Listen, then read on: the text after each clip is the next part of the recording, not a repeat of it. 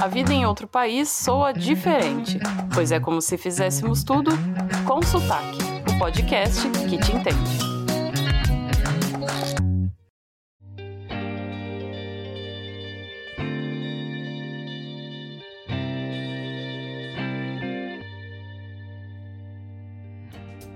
Quem diga que planejar a vida é inútil, pois não temos controle sobre ela e muitos concordariam que o mesmo se aplica para uma viagem em outro país. Por mais que tentemos estrategizar e organizar, os planos saem dos trilhos aqui e ali. Ainda assim, o ideal é planejar para evitar surpresas desnecessárias. E nesse episódio, para falar sobre a importância do planejamento, recebemos o Rodolfo Pires, cozinheiro e estudante de TI, e participa do Em Alta Podcast. Ele mora na Holanda com a Paola, sua esposa, em Zanda, há quase um ano. Rodolfo, obrigada pela sua participação, participar aqui com a gente, vir contar a sua experiência. E aí, pessoal, eu que agradeço pelo convite, né? Estamos aí num quarentenados em casa, mas não perdendo as esperanças. É verdade. E antes de a gente começar a falar sobre a, a viagem de vocês para o exterior, eu queria saber de onde é que vem o teu sotaque. O meu sotaque é do Rio Grande do Sul, mais especificamente Canoas, do ladinho de Porto Alegre ali. Então eu acho que mantive meu sotaque, ainda estou mantendo uh, nesse tempo na Europa. Morei um ano em Portugal, agora estou esses oito meses aqui na Holanda, mas acho que até então tá, ele se mantém firme. Continua com o sotaque de gaúcho. É. uh, e como é que foi a decisão de vocês sair do Brasil?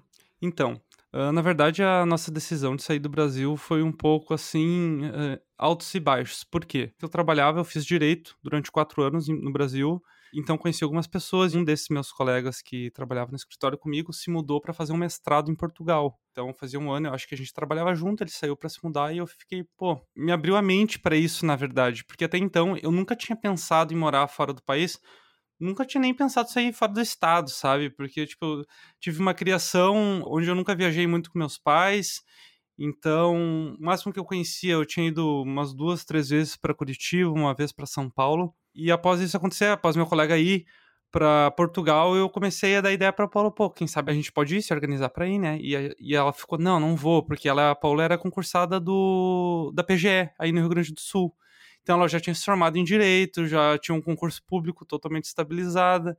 E a gente ficou, pô, e agora a gente vai não vai, né? Daí depois de uns seis meses, principalmente por causa da violência, né, na cidade, a gente morava bem no centro de Porto Alegre.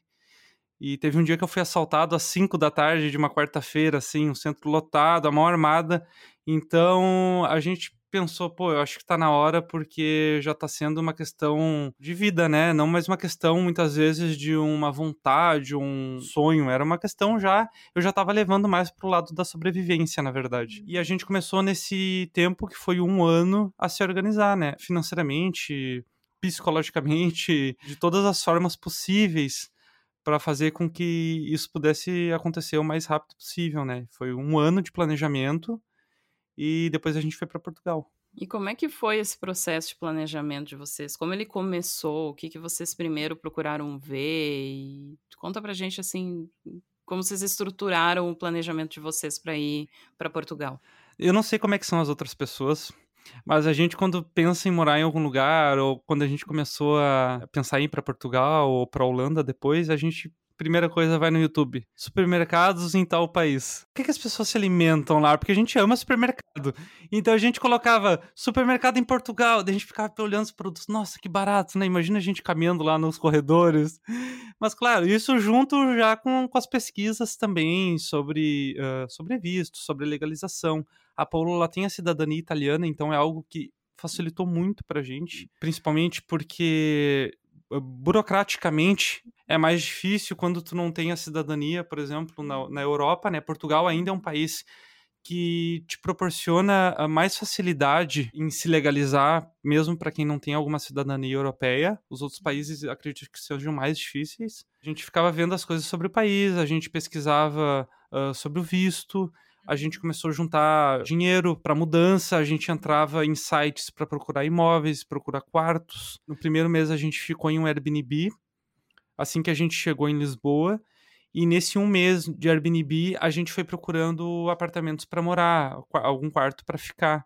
porque morar na Europa, acredito que mais em Portugal acontece muito de golpes, né? Então tu paga pelo imóvel antes de chegar lá no país e depois chegando lá tu descobre que aquele imóvel é falso, nem existe. Que a pessoa fala: "Ah, eu não moro em Portugal, eu tô morando na França, mas tu me deposita esse dinheiro que eu seguro o imóvel para ti e eu te entrego a chave quando tu chegar". E muita gente acredita. Então, é, acho que para quem está se planejando é muito perigoso isso, porque uh, muita gente vai com dinheiro contado, assim, né? Para assim, aquele primeiro mês, para aqueles dois, três primeiros meses, e tomar um prejuízo desse de início pode ser, assim, fatal. E profissionalmente, a Paola é, era lá em, no Rio Grande do Sul advogada, concursada, você estava terminando a faculdade de, de Direito, vocês se prepararam profissionalmente para ir? Chegaram a pensar, ah, indo para a Europa eu quero trabalhar com Direito ou com qualquer outra profissão? Antes da gente se mudar, eu saí da faculdade de Direito, eu estava no quarto ano, meus pais quiseram me matar, mas hoje em dia tá tudo certo.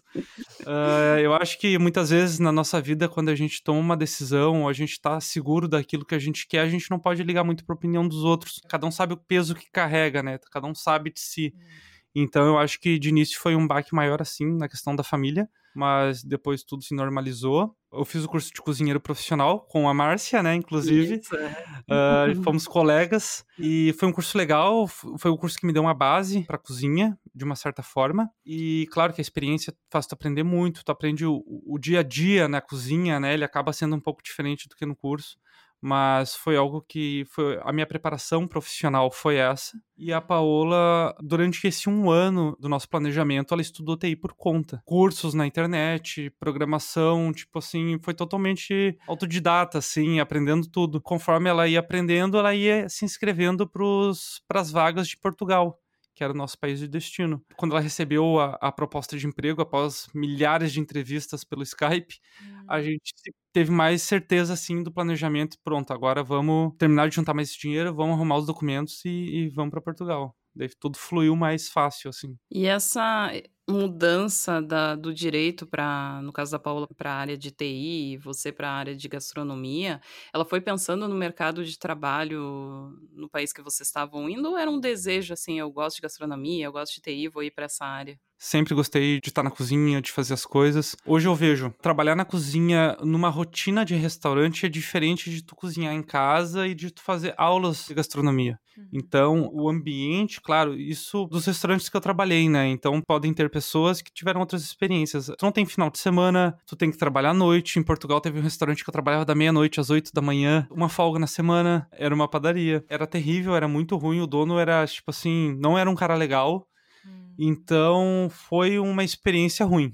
Mas foi a única, assim, experiência ruim que eu posso dizer. O resto das experiências são as experiências que são de restaurante. Não tô hum. querendo desanimar ninguém nem nada, mas é a pessoa tem que saber que é um trabalho mais pesado, é um trabalho mais braçal, é um trabalho que te exige muito esforço físico, né? Eu, eu achei muito legal, assim, quando eu conheci o Rodolfo, porque a gente teve uma dinâmica no curso e cada um tinha que dizer por que, que decidiu fazer o curso.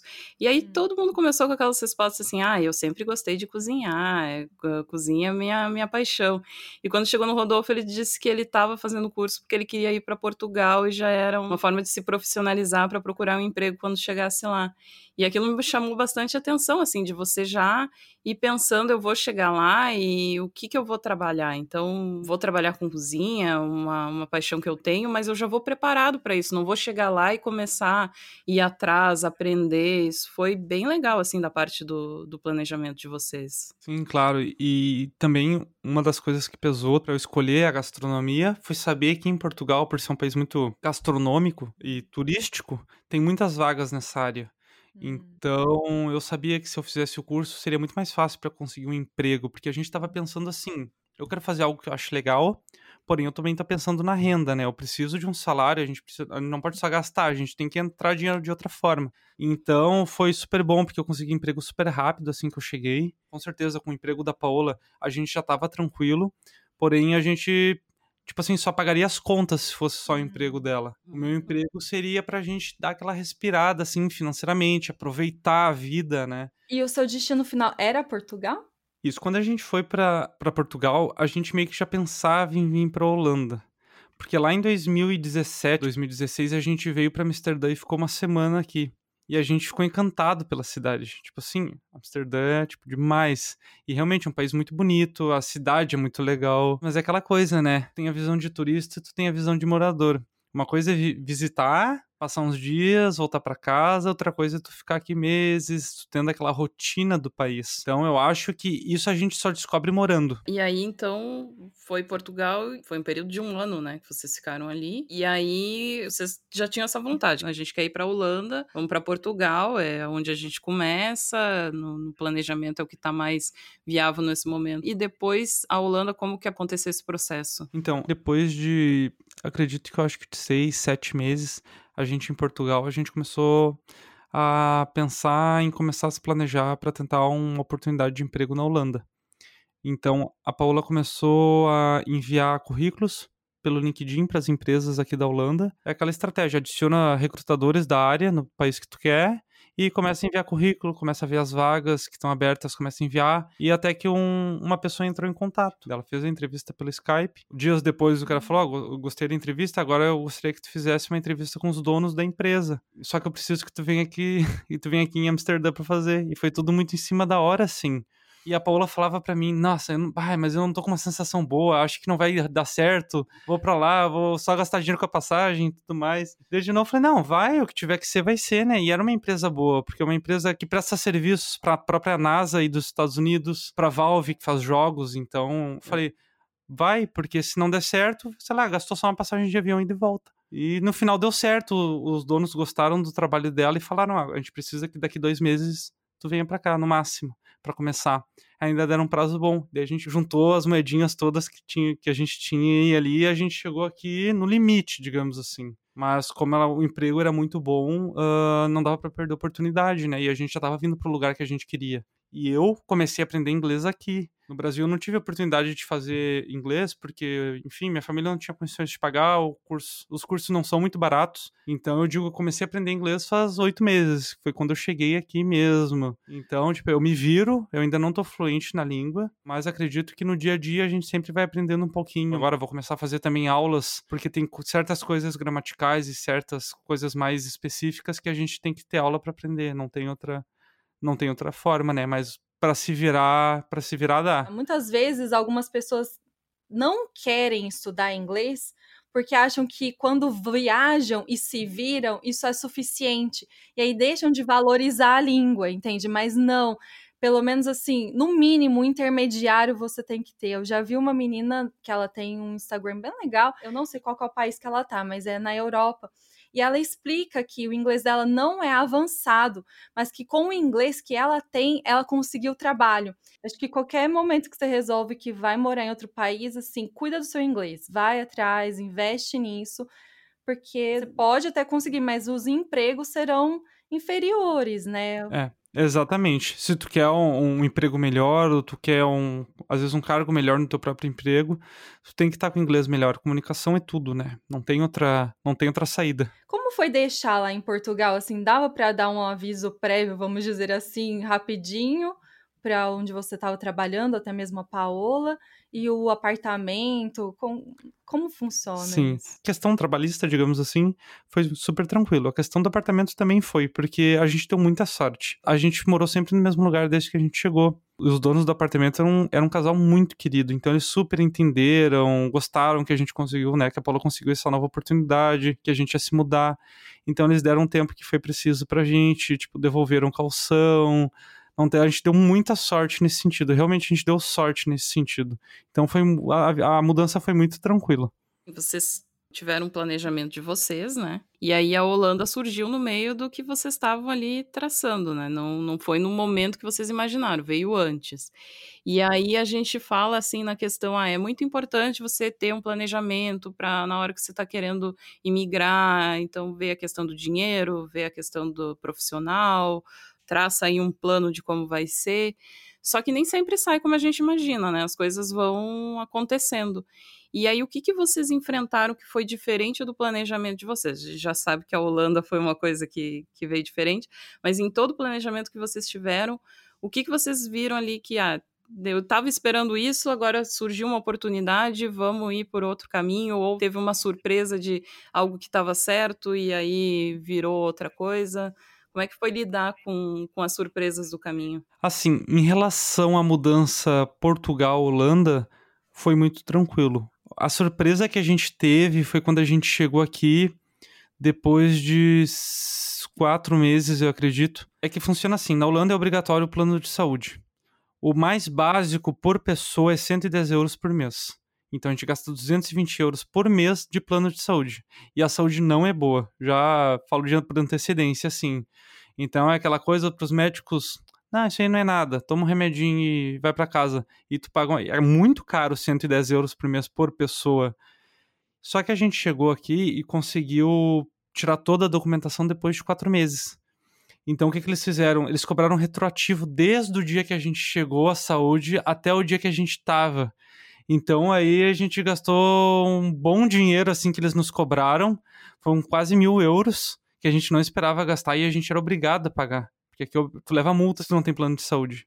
Então foi assim, ó, foi algo que, que deu uma raivinha, assim, do país. Saúde de Portugal é de graça e é muito melhor. Como é que vocês lidam com, com as surpresas que vão aparecendo? Falou essa questão da saúde, de ter que pagar algo que não estava esperado, e aí tá no outro país, isso acaba tomando uma proporção maior do que se fosse no, no Brasil, né? Uh, como é que como é que é para vocês lidar com isso? Sim, então a, a gente tem uma filosofia que as coisas são como tem que ser. Então eu acho que tem desafios, coisas que acontecem na vida que a gente não tem nem tempo para reclamar, assim, tem que fazer. Não adianta. Tipo, isso aí da saúde foi uma coisa, tá? A gente vai ter que pagar esse dinheiro. Não adianta, tem que pagar, não, não tem que fazer. A gente se vira, entendeu? Tipo assim, dam, vamos dar um jeito. Minha vida inteira foi assim, sabe? Para todo mundo, né? Temos altos e baixos. E eu acho que quando acontecem os baixos, a gente tem que estar tá preparado para enfrentar. Não, não tem outra solução, assim, a gente ficar se lamuriando, assim. Eu sou um pouco mais dramático, né? Então eu fico, às vezes, né? pensando, ah, por que que tá dando errado comigo? E agora? Mas não adianta, né? A gente tem que tem que ir cabeça para frente. E... e comparando assim, é, você falou que quando estava no Brasil ainda quis olhar nos supermercados o que, que é que as pessoas comem. Você chegou a ter tempo de olhar na Holanda e aí quando você compara o Brasil, Portugal e Holanda, qual comida é mais interessante, assim, principalmente que você fez curso de gastronomia. E emendando a pergunta, então você pode colocar seu ponto de vista sobre o sabor de tudo e variedade, sua experiência nos supermercados, mas também o custo dos três. Então, uh, em relação a sabor de comida, com certeza o Brasil ganha, porque a gente tem muito tempero, uh, uh, acredito que a nossa, a nossa gastronomia é muito, é muito mais variada, né? A gente tem muito mais opções do que a gente vai comprar no supermercado. Porém, o supermercado é mais caro, né? Então, para quem é do Rio Grande do Sul, Porto Alegre, sabe que tu vai no Zafra e comprar, tu sai com uma sacolinha de nada, tu gastou 100 reais. Tu não comprou nada, absolutamente nada. E já comparando Portugal com a Holanda, a gastronomia portuguesa com certeza é melhor, porque aqui não tem uma gastronomia holandesa.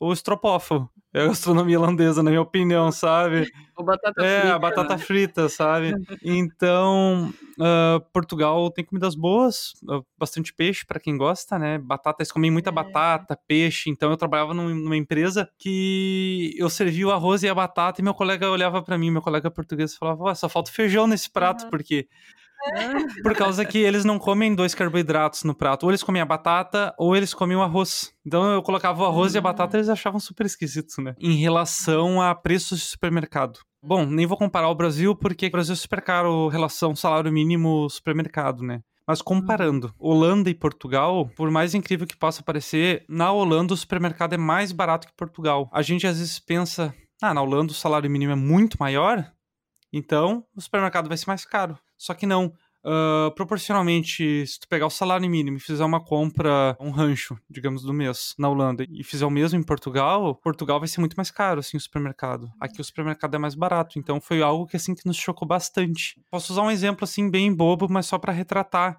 que é aquele chocolate Milka. Um que é uma barra grande. Em Portugal é 4 euros, 3,50, 2,99. Aqui a gente consegue achar às vezes 2 euros. É uma grande diferença, ainda mais se tu pensar que o salário mínimo em Portugal é 650 euros. Uh, entre pagar algo 13,99, 2,99 e pagar 1,80 é, é bastante diferença. E qual que é o salário mínimo holandês? O salário mínimo líquido holandês é cerca de 1.400 euros. É um bom salário, é bastante diferença. E aí, esse exemplo que tu falou da Milka e pensa em Brasil, a mesma barra custa, sei lá, 40. 40 reais, 30. É, é muita diferença. E já que a gente tá falando em gastronomia, uma coisa que eu fiquei curiosa para te perguntar, uh, quando você decidiu largar a profissão que você estava se formando de advogado e ir para gastronomia, e dizer eu vou para fora do país, eu quero trabalhar com isso. Você já disse que seus pais, a primeira reação não foi boa, mas como foi assim com seus colegas, com os amigos?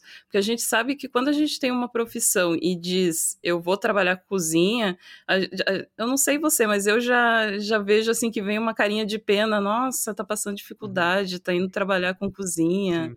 Como é que foi, assim, isso? Então, uh, em relação aos meus pais, eu acredito que até hoje tem um pouco disso, porque eles, eles idealizaram uma coisa, mas eu acredito que a gente tem que tomar as nossas decisões pensando na gente, não nos outros. A vida é nossa, né? Uhum. Então, uhum. em relação aos meus amigos, assim, de contar, as pessoas ficaram chocadas. Ah, como é que teve coragem? Largou direito, faltava um ano. Falava, gente, mas eu não gosto. Se eu me formar, eu não vou trabalhar da mesma uhum. forma. Hoje, a qualidade de vida que eu tenho aqui eu não teria essa qualidade de vida mesmo se eu fosse um advogado de sucesso. Um simples fato é a segurança. Isso não tem dinheiro que pague. Então eu penso que só o fato da segurança, da qualidade de vida no geral, da gente poder viajar para outros países, porque a gente já está dentro da Europa por se tornar mais barato, mais acessível, eu acho que isso já compensa, sabe? As pessoas têm essa mania de ficar com um pensamento de que cozinha ou algo relacionado a restaurante é subemprego. Porque a gente tem muito esse pensamento no Brasil, a gente é criado com esse pensamento no Brasil. A gente é criado com a cultura do emprego e com a cultura da faculdade, porque o, o Brasil também pede isso. A estabilidade também, o brasileiro gosta muito de Muito estabilidade. estabilidade. E hoje a gente vê que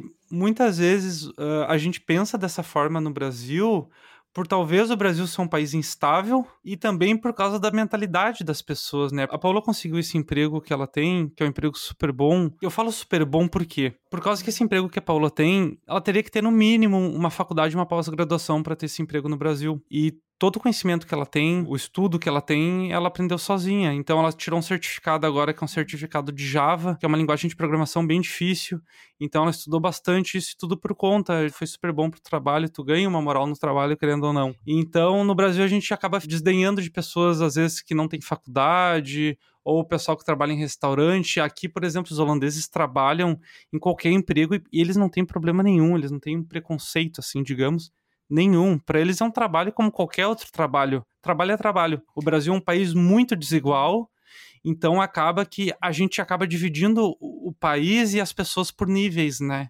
Claro, a gente tem muitos problemas sociais e acaba que, infelizmente, essas coisas acontecem. É, e uma coisa reflete na outra, é. né?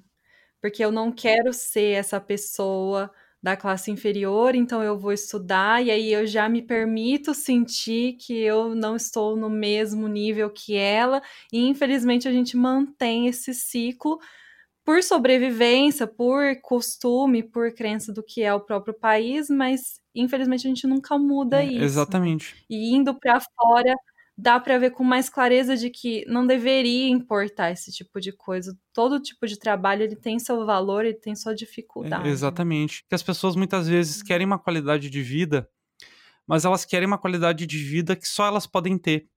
Então, por exemplo, hum. se eu vier para uhum. Holanda e comprar uma BMW, qualquer pessoa pode comprar uma BMW aqui. Então tem pessoas que pensam assim: ah, mas não vai ter graça se todo mundo pode ter. Eu quero estar num lugar onde só eu possa uhum. ter. Então a pessoa vai para o Brasil para conseguir um super emprego ou volta com muito dinheiro só para ela poder desfilar com carro na rua, sabe? Tu pensa que a qualidade de vida da pessoa é para os outros, não é para ela. Então eu falo que luxo é diferente de qualidade de vida, né? Uma qualidade de vida é tu ter um ar-condicionado.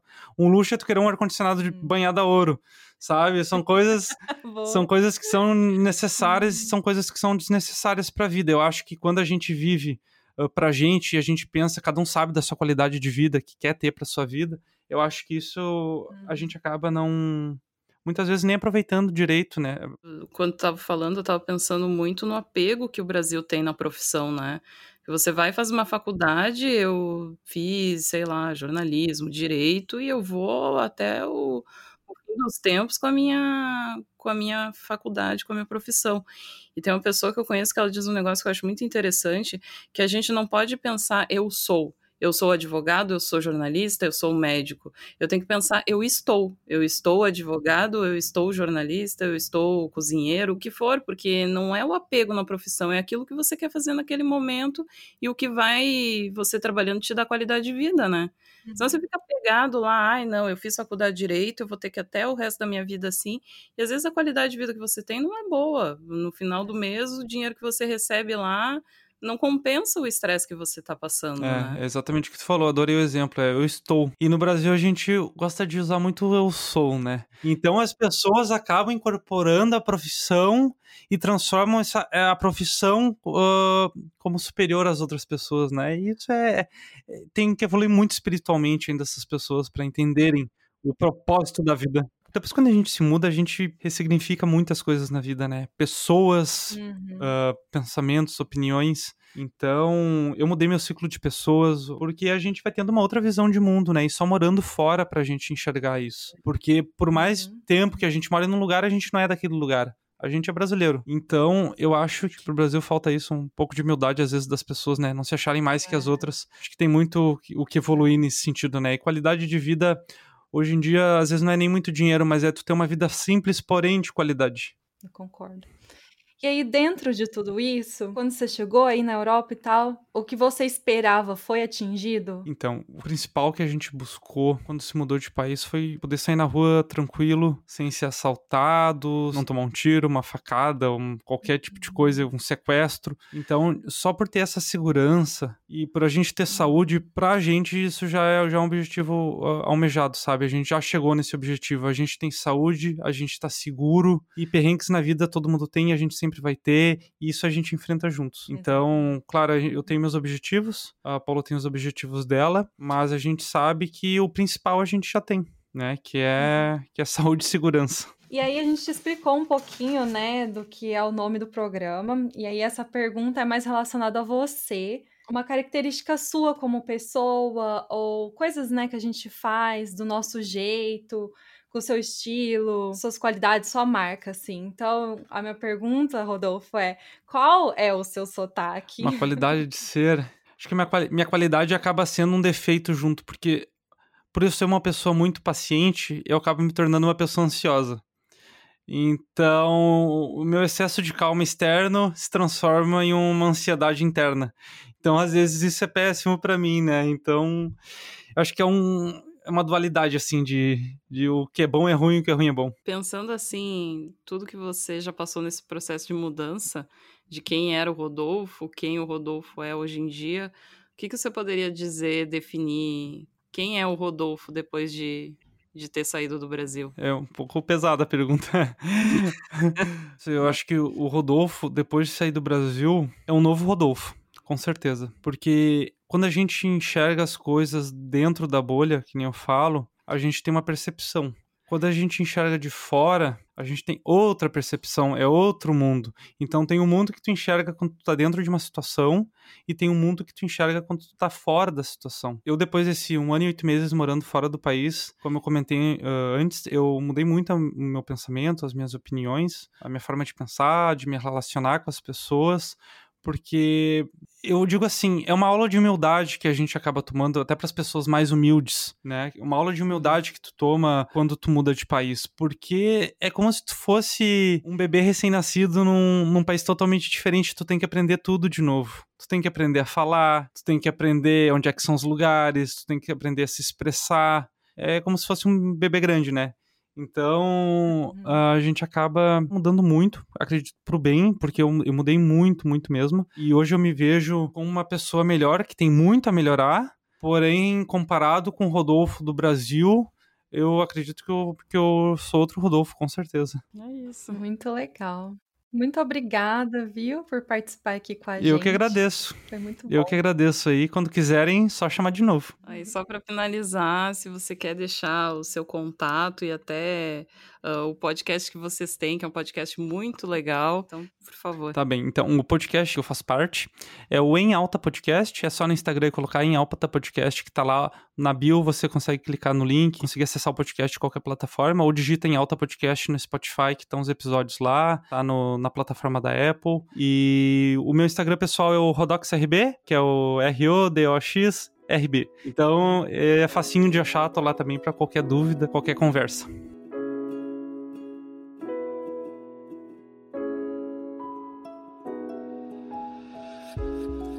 Muito obrigada por ouvir com sotaque. Você pode nos escutar no seu tocador favorito. Se tiverem histórias que queiram compartilhar ou comentários, sigam nossa página no Facebook e Instagram. Entra lá e conta pra gente qual é o motivo que você quer mudar de país. E se você estiver de bobeira, continua aqui e escuta nosso próximo episódio. Tchau e até lá!